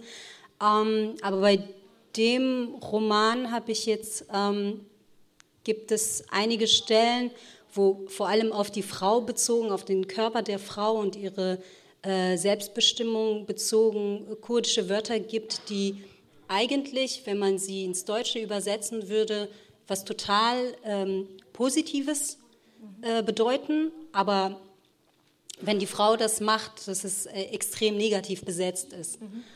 Ähm, und dass das für die äh, Figur, die eben in beiden Sprachen so unterwegs ist, äh, was, was auslöst ähm, äh, eine Dissonanz, die irgendwie unvereinbar einfach ist und ähm, und an einer Stelle heißt es auch, irgendwie verlieren die Wörter ihre Bedeutung, wenn ich anfange zu übersetzen. Es geht nämlich um das Wort ähm, Nasekeni. Das bedeutet äh, eine ungehaltene oder eine nicht wartende Person. Auf Kinder bezogen bedeutet das, die können einfach nicht stillhalten. Mhm. Aber auf eine Frau ähm, bezogen bedeutet das, dass sie sexuell ziemlich freizügig ist und äh, eben nicht zu halten ist. Mhm. Und das ist extrem negativ. Aber wenn man es zum Beispiel ins Deutsche übersetzen würde, äh, ist es natürlich eine, eine nicht wartende, ja, kann man eben auch positiv lesen. Ähm, oder auch das Wort Pardon, ähm, das bedeutet ähm, eigentlich freilassen und, und das hat eben noch eine andere Bedeutung, auf die Frau bezogen, heißt das äh, eine geschiedene Frau. Also eine äh, Scheidung, die äh, vom Konzept her negativ besetzt ist, aber es ist eigentlich ein positives, mhm. äh, so positives Wort. Mhm. Äh, sich scheiden lassen, also sich frei machen eigentlich, ist extrem negativ äh, besetzt. Und ähm, ja, das, das, das fand ich einfach ähm, äh, spannend, wie, wie die Wörter umgedeutet werden oder eine andere, ja, eine andere Bedeutung bekommen, sobald es ähm, um die Frau geht. Mhm. Ähm, ja. In, in deinem Buch kommen besonders viele Frauen vor, finde ich tatsächlich. Die Hauptfigur ist Sana, ein 22-jähriges Mädchen. Äh, ihre depressive Mutter Asia kommt vor, ihre pubertierende Schwester Helin, äh, ihre übergriffige Tante Khalida und jeder kennt diese Tante. Jeder weiß, welche Tante ich meine. Und ähm, später kommt noch Rouge vor. Ähm, der Vater ist abwesend, Nasser ist fast nicht da. Die, ähm, der Onkel ist eigentlich auch nicht wirklich Spoilerst anwesend. Du grade? Bitte? Spoilerst du gerade? Äh, nein. Also mehr erzähle ich nicht.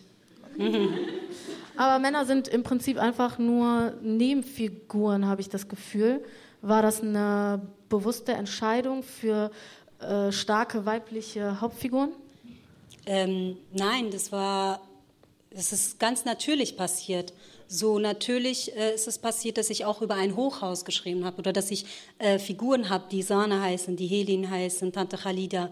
Ähm, das war für mich irgendwie keine bewusste Entscheidung. Es ist, und das ist irgendwie das Paradoxe beim Schreiben. Einerseits klar ist es eine bewusste Entscheidung. Jeder Satz ist eine be bewusste Entscheidung. Auf der anderen Seite ist es, äh, können irgendwie Absätze entstehen, die nicht geplant waren die, die man einfach, nicht einfach, aber die man schreibt ähm, und die vorher nicht da gewesen sind. Ähm, und das, das Gleiche gilt eigentlich äh, für, für die Figurenauswahl. Und ähm, im Leben einer ähm, kurdischen 22-Jährigen waren eben äh, oder ist in dem Fall die Mutter wichtig, äh, oder die, die, Schwester und ihr Fokus ist äh, eher auf diese Figuren. Ähm, genau, aber es kommen auch äh, viele männliche äh, Figuren vor, die ähm, Einfluss auf, auf die Erzählerin haben und äh, sie, ich würde ich würde gar nicht sagen, dass sie irgendwie eine, äh, dass das Nebenfiguren sind. Mhm. Der Vater, gerade mit seiner Abwesenheit, prägt er sie, hat er genau ja. massiven Einfluss und auch äh, eigentlich die Hauptmetapher, nämlich mit der Krabbe, hat irgendwie der Vater in ihren Kopf gepflanzt. So. Mm. Und der Onkel, der mental, der physisch zwar da ist, aber mental nicht da ist, bietet ihr auch eigentlich Schutz. Ähm, also ich würde gar nicht so dieses ähm, diese Kategorien aufmachen. Hier sind die Frauen, die sind wichtig, weil sie Akteurinnen sind, weil wie du schon sagtest, die Akteurin Tante Khalida will man eigentlich so nicht in der Weise haben. Ähm, und auf der anderen Seite natürlich die Männer, dass, dass sie irgendwie abwesend sind oder dass sie irgendwie die Figur unterdrücken, das wollte ich eben nicht haben, sondern ähm, da sind einfach Individuen und jede von ihnen ähm, trägt äh, ihre Geschichte mit sich und äh, hat so, somit Einfluss auf die Erzählerin. Dass man so geframed wird und immer wieder auf bestimmte Sachen dann zurückgeworfen wird oder ähm, reduziert wird, ist so ein bisschen das, was dich, glaube ich, dazu geführt hat, auch Anja, dann äh, zu sagen, ich gehe einen Schritt weiter von der Literatur zu der Gründung eines Labels. Das habe ich gerade eben einfach nur kurz genannt, Taui. Ich habe es nicht erklärt, äh, was es bedeutet. Was bedeutet das und wie bist du zu der Idee gekommen? Ähm, Tawi kommt von dem altägyptischen Konzept Sematawi, was äh, übersetzt bedeutet die ähm, Einheit oder the Union of the Two Lands, die Einheit der zwei Länder.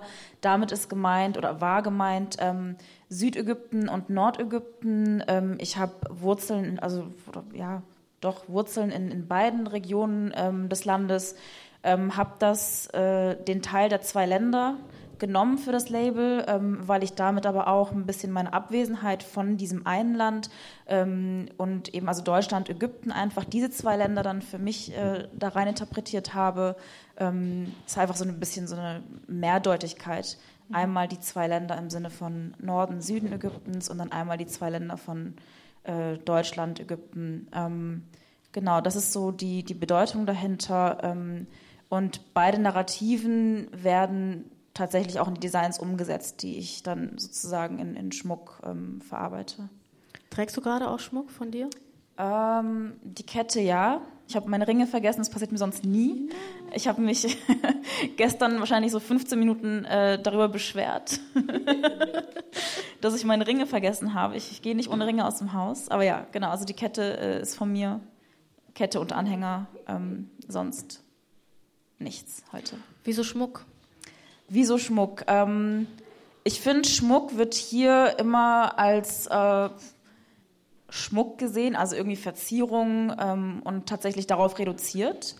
Ähm, für mich ist Schmuck auch Kommunikation. Ähm, das ist wahrscheinlich auch in, in, ganz vielen Kulturen, nicht wahrscheinlich, es ist in sehr vielen Kulturen so. Äh, Schmuck ist Kommunikation, Schmuck ähm, sagt sehr viel aus, sei es äh, Status, sei es, ähm, weiß ich nicht, äh, mehrere Status, also nicht nur sozial oder Klasse, sondern auch, ist man verheiratet, ist man nicht verheiratet, woher kommt man, aus welcher Region kommt man.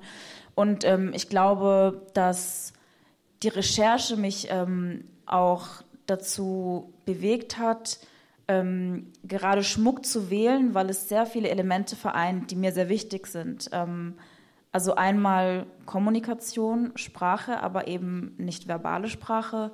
Ähm, dann natürlich auch das Optische, das Ästhetische und ähm, Geschichte. Deshalb Schmuck. Ist es für dich auch eine Art von Sprachpraktik, wenn du sagst, es ist Kommunikation und du sagst, dass du da Erinnerungen und Geschichten aus der Diaspora fusionieren willst?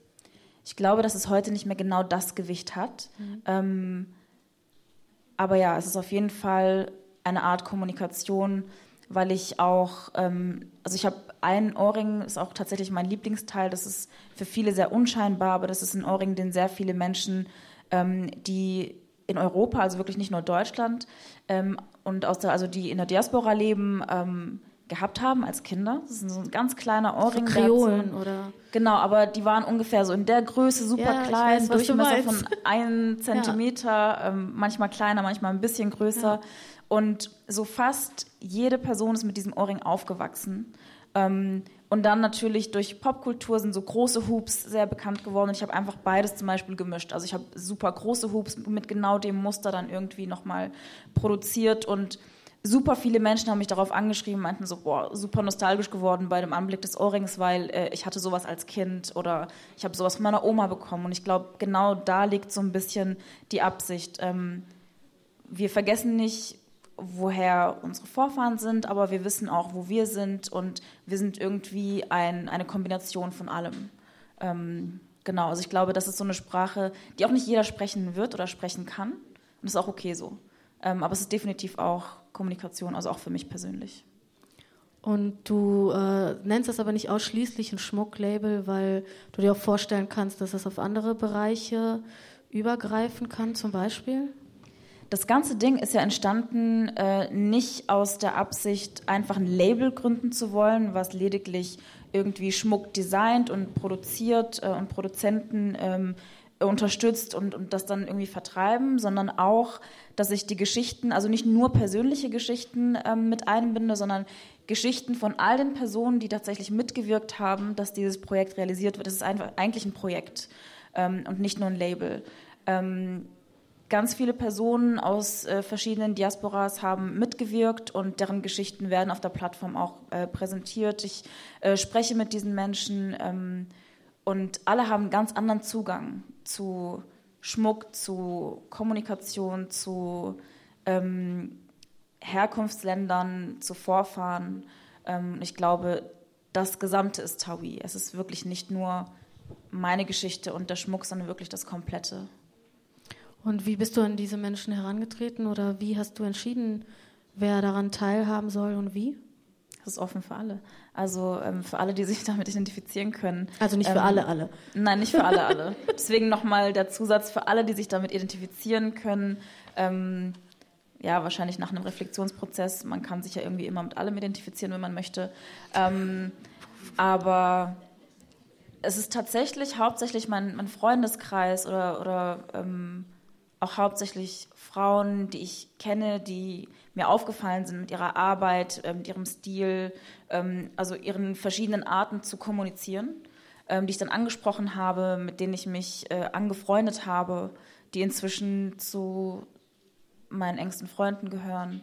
Ähm, ja, also es war jetzt nicht so schwer. Ich habe äh, unheimlich krasse Menschen in meinem Bekannten- und Freundeskreis, äh, also einfach gesegnet wahrscheinlich.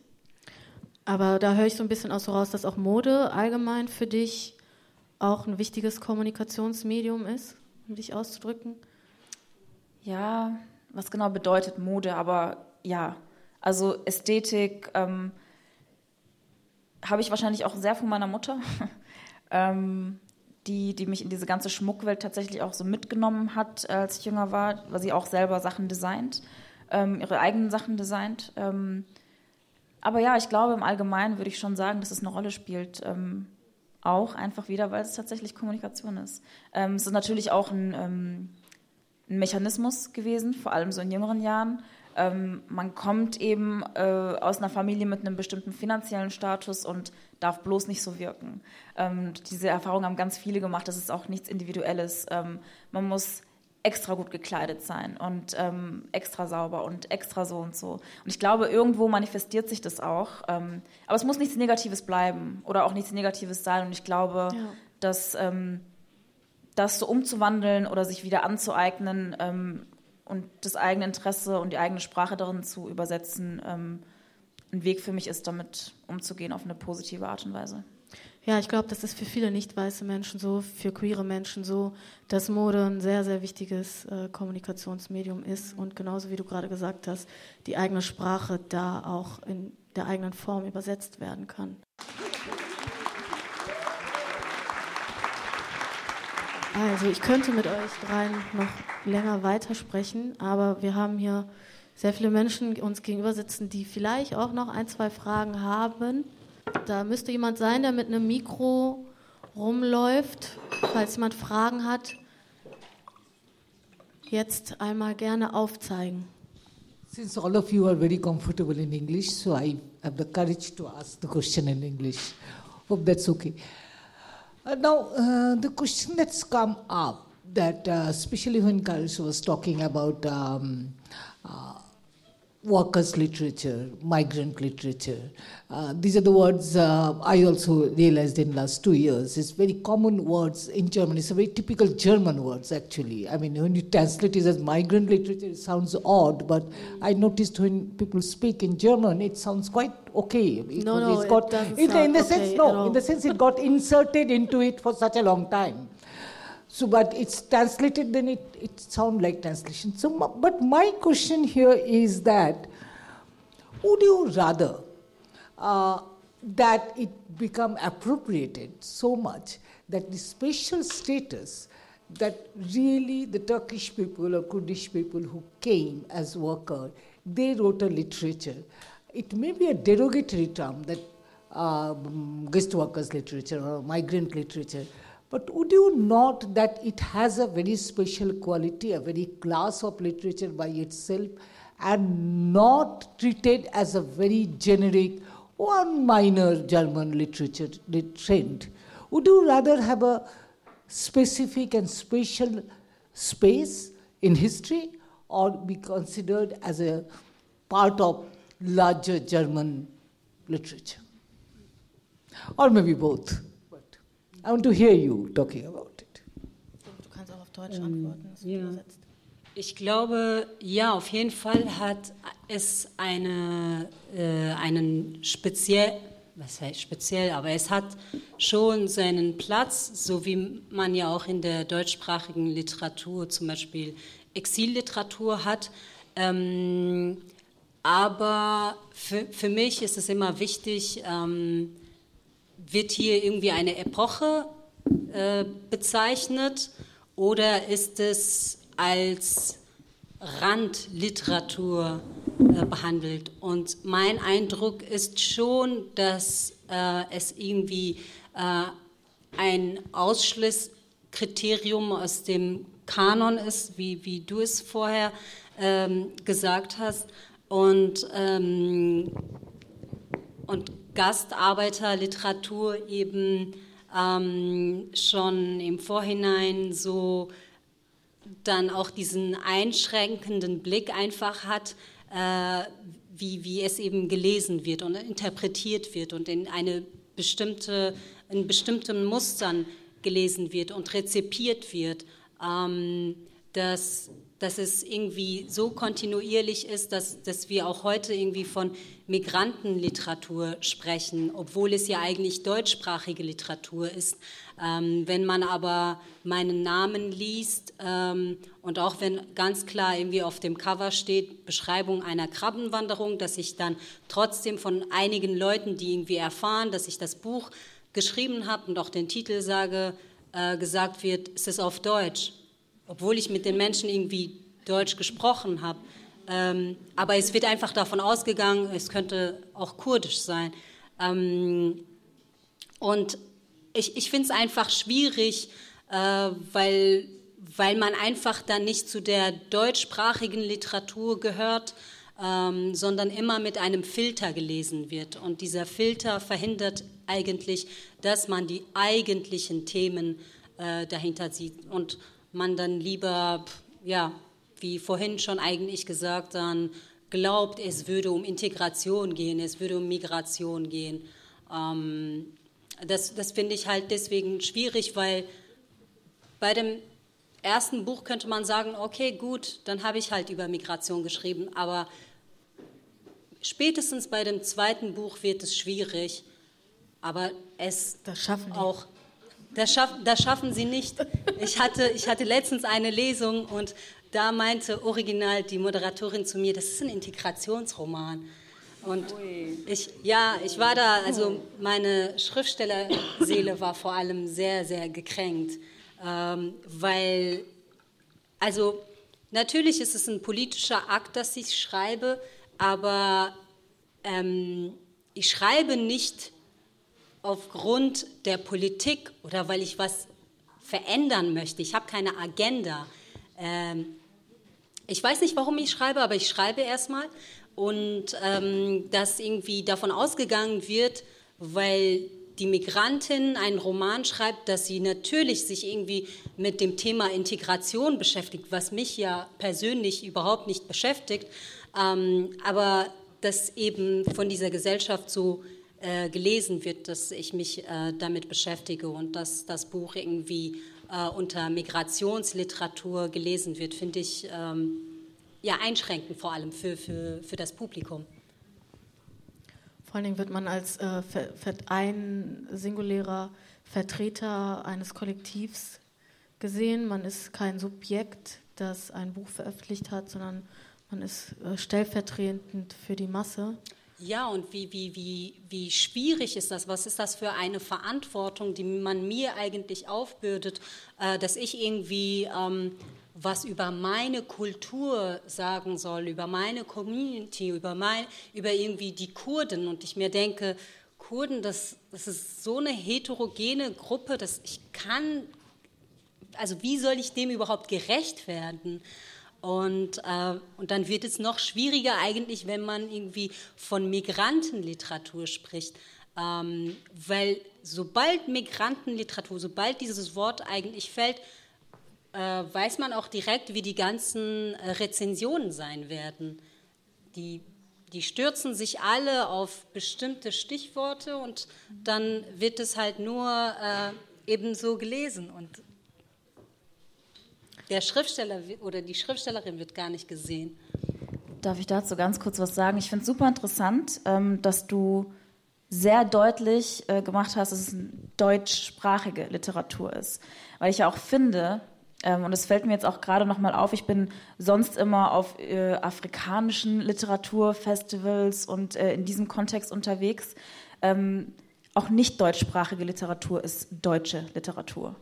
das heißt, auch wenn du ein Buch auf Kurdisch geschrieben hättest, ähm, ist es deutsche Literatur. Und auch wenn ich auf Englisch schreibe, ist es deutsche Literatur, weil es der deutsche Kontext ist, der unsere Literatur, Lyrik prägt. Ähm, und ich finde es super interessant, wie genau hier mit dem Begriff deutsche Literatur oder deutsche Kunst umgegangen wird. Ähm, und Deutschland ist ein Land. Aber afrikanische Literatur ähm, mit über fünf, also 54 Nationen, Sprachen, äh, Kulturen, kann irgendwie immer zusammengefasst werden. Oder Middle East im Englischen, das kann immer zusammengefasst werden. Aber bloß nicht Deutschland, bloß nicht die deutsche Literatur, weil die kann nur deutschsprachig sein. Ähm, ich finde das super interessant. Ähm, ich glaube, also ich definiere auch meine Literatur als deutsche Literatur. Ähm, nicht ausschließlich, aber definitiv auch.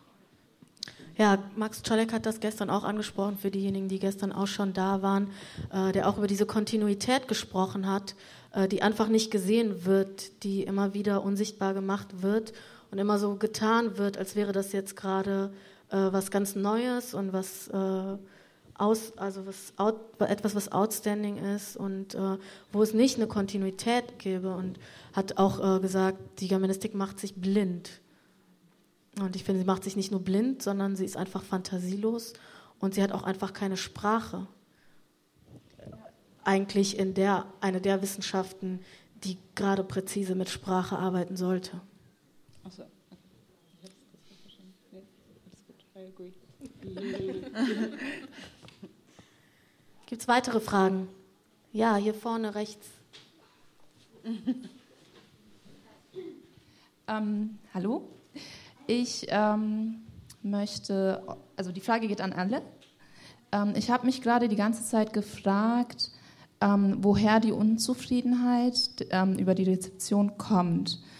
Und ähm, dachte so, ähm, also ich bin komplette Laie, was Literatur angeht. Ähm, macht die Leserschaft was aus? Also an welche Leserschaft denkt man, während man schreibt?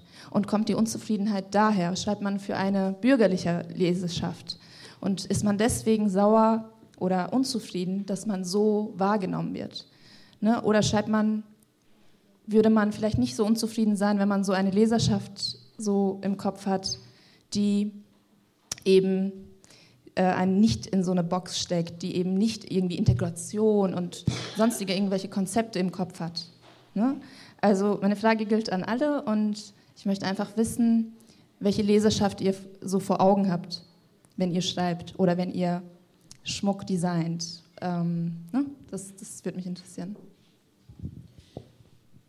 Ich finde das eine gute Frage. Ich glaube, ähm, das ist nämlich auch zumindest für mich ähm, die quasi, in, also wurde das mir auch ein bisschen vorgegeben oder die Frage drängte sich so auf.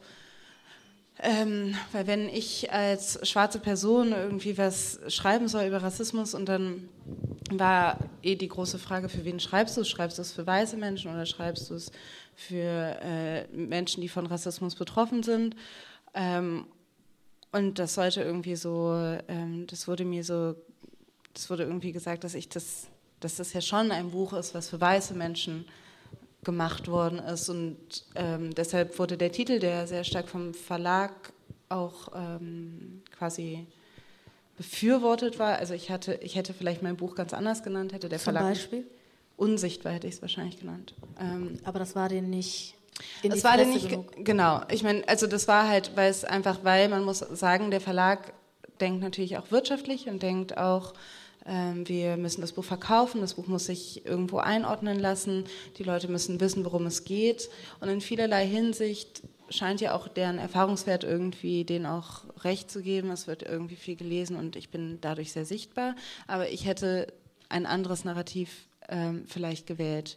Aber jetzt ist dieses Buch so geframed, dass es irgendwie hauptsächlich an Weiße geht. Es war aber nicht unbedingt der Ort, aus dem ich geschrieben habe, heraus, zumindest auch nicht in jedem Kapitel. Also ich würde sagen, zum Beispiel viele Kapitel in meinem Buch sind gar nicht für weiße Menschen geschrieben. Also so das, ähm, weil zum ich auch, Beispiel, also zum Beispiel wütende schwarze Frauen, der ganze Part mit meiner Familie ähm, die Kapitel über Körper, also da denke ich so, das ist jetzt einfach, das war eher so, da habe ich jetzt nicht nachgedacht, das will ich für die schreiben oder für die schreiben. Ich dachte einfach, ich werde es einfach mal sagen. Mhm. Ähm, und die, aber ja, man ist natürlich irgendwie in so einem, wenn man quasi in so ein Verlagswesen ähm, reingeht, wird, merkt man, in was für einer man versucht zu sprechen, man versucht irgendwie ähm, sich auszudrücken, aber das wird natürlich alles die Konditionen und wie das gemacht werden soll, geben natürlich irgendwie, gibt eine eben weiße bürgerliche Gesellschaft an. Die gibt irgendwie, die sagt einem, wie, wie das aber, wie das passen wird. Und ähm, es gab dann auch äh, manche, weil es auch mein erstes Buch war, ich glaube, ich wäre bei vielen Dingen jetzt sehr viel, würde ich sehr viel mehr ähm, nochmal sagen, nee, das möchte ich aber nicht so haben oder so. Ich war ja selber sehr verunsichert und dachte so, okay, der Verlag weiß schon, was er tut. Ja, man aber, weiß ja auch nicht, wie es läuft und dann genau. vertraut man. Aber zum Beispiel so kleine Dinge wie so der Klappentext. Wie, also der erste Klappentextentwurf, den ich ähm, bekommen habe, war so komplett an weiße Menschen gerichtet. Und dann meinte ich so, nee, ich muss das nochmal schreiben, weil es ist halt nicht so, da stand zum Beispiel so, dieses Buch ähm, bewegt einen dazu, blinde Flecken an, bei sich zu entdecken. Und dann dachte ich so, ja, für weiße Menschen halt, aber für andere Leute ist es nicht so. Ähm, aber ich glaube, um jetzt, jetzt habe ich sehr weit ausgeholt, um nochmal auf deine Frage zurückzukommen. Ich glaube, natürlich kommt daher diese Frustration, weil man merkt, wie viel, wie man, unter welchem Frame man irgendwie überhaupt die Möglichkeit bekommt, ähm, zu sprechen, zu veröffentlichen und dann auch, wie es rezipiert wird von auch einer weißgeprägten ähm, Literaturkritikerinnenschaft. Ähm, ich glaube, so kommt es und deshalb wäre ich auch voll gespannt, wie du das beantwortest, die ja quasi sich ähm, noch nicht, sage ich mal, ähm, mit ihrem Schreiben äh, in diese Räume bewegt hat. Noch nicht. Genau, noch nicht. 2021 kommt dein Buch raus, habe ich gehört. Ja. Inshallah.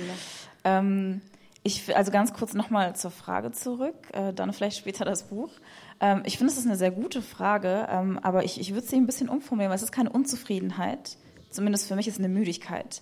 Ähm, ich bin nicht unzufrieden mit den Reaktionen ich bin, ich bin müde davon. Und ich äh, beobachte, dass es eine sehr einzigartige Reaktion ist, ähm, also sehr einzigartig für den deutschsprachigen Raum. Ähm, niemand geht nach England oder niemand ist in England und kritisiert auf diese Art und Weise, also genau so. Und mit dieser Häufigkeit. Das gibt es immer vereinzelt, aber ähm, die Art, wie Dinge hier aufgenommen werden von, von Menschen, äh, of Color, ähm, schwarzen Personen, queeren Personen. Ähm, es ist sehr ähnlich, immer das Gleiche. Und es ist, ist nicht vereinzelt, es ist wirklich so, dieses Othering findet nochmal eine ganz andere Dimension. Und es ist einfach eine Müdigkeit. Und ich glaube nicht, dass eine weiße Person sich hinsetzt und sich ähm, sagt, ich schreibe jetzt für. Die weiße Person schreibt einfach. Und ich glaube, genau das ist der Grund, warum ich wirklich ins Englische übergegangen bin. Im Englischen schreibe ich einfach. Und es ist nicht angreifbar in diesem Sinne. Weil im englischsprachigen Raum fragt sich niemand, warum ich dieses Gedicht so und so geschrieben habe und ob ich damit jetzt irgendeine Integrationslücke füllen möchte oder irgendein politisches Problem lösen möchte. Es ist einfach nur ein Gedicht von mir. Ähm, ja, woher kommt die Unzufriedenheit? Ich denke an, an keine bestimmte Person oder Personengruppe, wenn ich schreibe. Ähm, es ist für euch nochmal, glaube ich, anders, weil es eben deutschsprachig ist, für dich halt natürlich ganz anders. Es ist ein Sachbuch, es ähm, adressiert unter anderem auch genau diese Themen. Ähm, bei Karosch ist es so, dass es ein Thema adressiert, was, was Menschen irgendwie automatisch mit, mit Anderssein und Parallelgesellschaft, äh, wie du schon gesagt hast, äh, verbinden. Aber ich glaube, es ist auch nicht unsere Verantwortung ähm, alles immer allen verständlich zu machen. Es gibt unheimlich viel deutschsprachige Literatur, ähm, die ich lese, aber vielleicht nicht verstehe, weil sie in einer anderen Zeit geschrieben wurde, weil sie aus einer Realität herausgeschrieben wurde, die ich niemals nachvollziehen könnte, ähm, weil sie Worte nutzt oder Namen, die mir fremd sind. Ähm, und das darf gerne auch andersrum so sein, ohne dass es auf unsere Existenz in diesen Räumen oder in diesem Land übersetzt werden muss.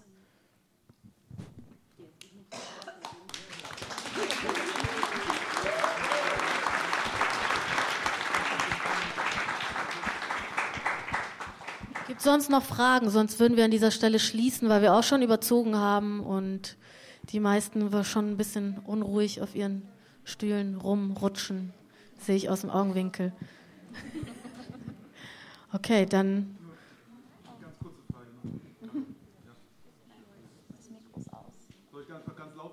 Ich würde, ähm, Karosch gerne fragen, ähm, wie das Verhältnis ist bei den Lesungen. Also wie viel Bio-Deutsche da sitzen und äh, wie viel nicht äh, Bio-Deutsche. Ähm, das ist äh, deswegen interessant, weil äh, eigentlich da auch meistens eher ältere Menschen sitzen und kaum jüngere Leute und ähm, wenige eigentlich, die gekommen sind, um mich zu sehen. Ähm, also Leute, die sich irgendwie mit mir identifizieren. Da sitzen dann so zwei, drei junge Frauen. Ähm, aber sonst sind es eher äh, ist weiblich, ähm, Rentner ähm, und ähm, ja schon akademisch gebildet, aber mehr so ein, was machen wir jetzt mit unserem äh, Donnerstagabend, gehen wir doch mal zu einer Lesung und äh, bilden uns ein bisschen weiter. Ähm, genau. Und das, das Verhältnis ist dann, ähm, dass ich dann fast schon wie so eine äh, Aufklärerin auftrete und äh, diese Menschen dann äh, über viele Sachen ähm, äh, nicht aufkläre, aber halt äh, so offensichtliche Sachen äh, erklären muss, die ich äh, wahrscheinlich einer Fatima nicht erklären müsste. Und äh, dementsprechend ist es äh, ein bisschen mühselig, aber die Arbeit macht mir trotzdem sehr viel Spaß, weil ich da auch sehr viele Gemeinsamkeiten finde, wenn zum Beispiel ähm, vor allem ältere deutsche Damen auf mich zukommen und sich äh, auch mit meiner äh, Figur identifizieren können, wenn sie da irgendwie bestimmte ähm, eher äh, Handlungen von ihr gesehen haben, wie zum Beispiel, dass sie irgendwie nicht rauchen darf, dann erinnern sie sich daran, dass sie in den 60ern auch vom Vater irgendwie verboten bekommen haben zu rauchen. Und ähm, es gibt also sehr wohl Gemeinsamkeiten und Parallelen. Ähm, mit denen ich ja auch äh, diese Leserschaft erreiche. Deswegen äh, zu, zu der Frage, für mich gibt es nicht die eine Leserschaft oder die eine Gruppe, ähm, die ich adressiere, sondern ich schreibe einfach nur. Und äh, genau wie du gesagt hast, dass irgendwie, ähm, wenn du ein Gedicht schreibst, dass es einfach ein Gedicht sein darf und nicht irgendwie ähm, ein Text für, für eine bestimmte Gruppe, weil ich glaube, dafür ähm, ist dann eher das Sachbuch gedacht, dass da irgendwie eine interessierte Leserschaft ist, die sich über ein bestimmtes Thema ähm, ähm, ja, informieren möchte. Und dafür ist, glaube ich, die Literatur an sich nicht gedacht, dass man sich informieren möchte. Das ist ja auch völlig logisch. Man schaut sich auch nicht einen Spielfilm an, wenn man, wenn man was über die NASA erfahren möchte, schaut man auch nicht Gravity, sondern schaut äh, eine Doku. Ich finde, das ist ein sehr gutes Schlusswort. Äh, irgendwie super random, aber vielen Dank an das Publikum, dass ihr so.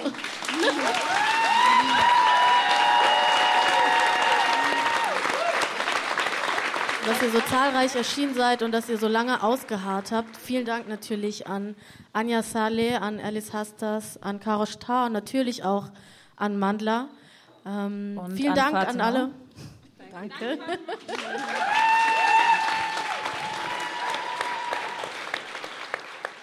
Akademie der Künste der Welt. Academy of the Arts of the World.